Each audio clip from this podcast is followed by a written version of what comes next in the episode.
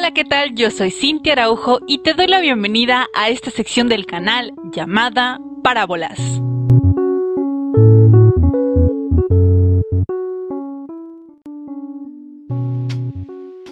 Discutir sin destruir.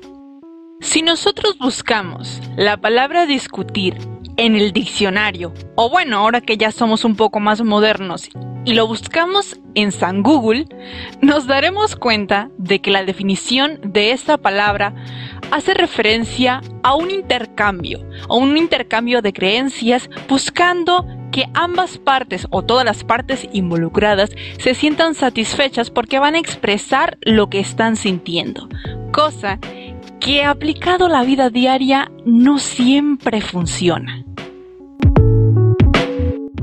En la vida común, si escuchamos la palabra discutir, tendemos a relacionarla con pelear, en donde va a haber un ganador y un perdedor. Pero la verdadera esencia de lo que es una discusión o el objetivo de discutir es que no solamente las partes involucradas, es decir, las personas que estén discutiendo, obtengan algo, sino que también sean libres de expresar lo que ellos realmente sienten y desde luego proponiendo mediante argumentos razonables soluciones para esta situación.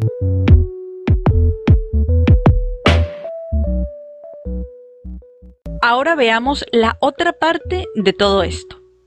Seguramente has escuchado que muchas veces se trata no solamente de lo que dices, sino de cómo lo dices, es decir, qué palabras utilizas, qué tono y en qué momento lo dices porque al momento de que estamos discutiendo tenemos que ser perfectamente conscientes de que ninguna de las personas ahí sentadas tiene un pensamiento igual al otro.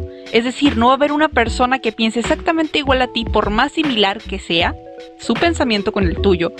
No van a pensar igual. ¿Por qué? Porque cada cabeza es un mundo y todos de alguna manera quieren expresar diferentes argumentos, diferentes pros y contras de esta situación y no forzosamente se tiene que llegar a que todos ahí estén de acuerdo o que piensen igual. Y no se trata de que pasemos de una discusión a una cacería de brujas, a una especie de pelea en donde ya todos ofuscados, inclusive hasta enojados, quieran aventarle la silla al compañero porque no llegan a un consenso, es decir, a un acuerdo. En este tipo de casos se vale decir tiempo fuera, se vale decir, hey, ¿sabes qué? Ya creo que nos estamos pasando de la raya, mejor vamos a darnos un momentito y ya que estemos un poquito ya más calmados, retomamos el tema.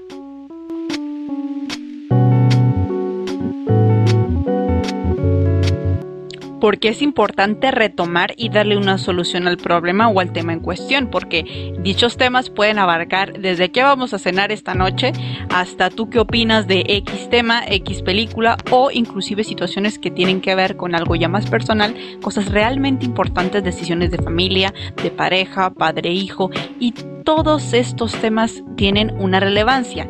Y repito, el objetivo de esta discusión es que sin gritar, sin jalonear, sin insultar al otro, se exprese lo que tú opinas acerca de este tema y dentro de lo posible establecer una pauta que haga más rico este intercambio de conocimientos o de puntos de vista. Porque una discusión tiene tres posibles finales. El primero donde todos están de acuerdo, el segundo donde están en desacuerdo y el tercero donde llegan a una conclusión, es decir, a una conclusión global en donde tal vez algunos están en desacuerdo, tal vez otros están en acuerdo, pero llegan a una conclusión que funcione.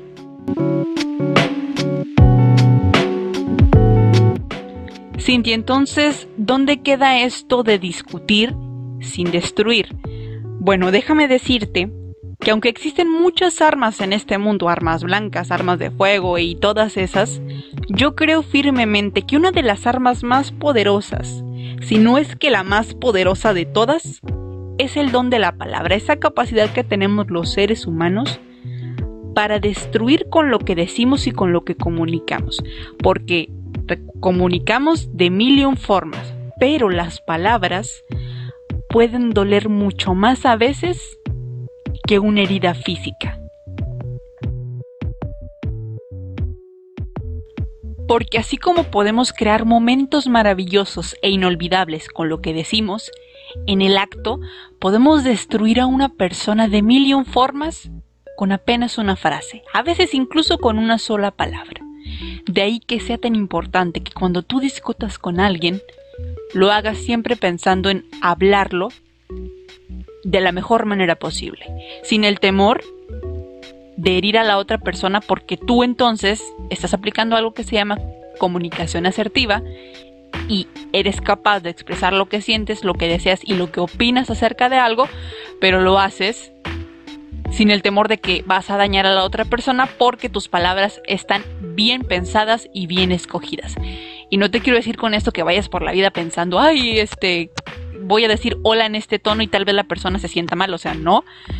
Pero sí se trata de desarrollar una habilidad para comunicar de la mejor manera posible. Y eso es algo que hoy en día cuesta trabajo, pero no es imposible.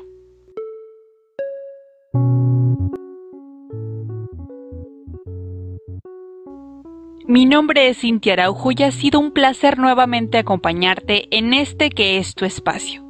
Yo me despido y te espero para seguirnos viendo en el siguiente episodio de esta sección que se llama Parábolas.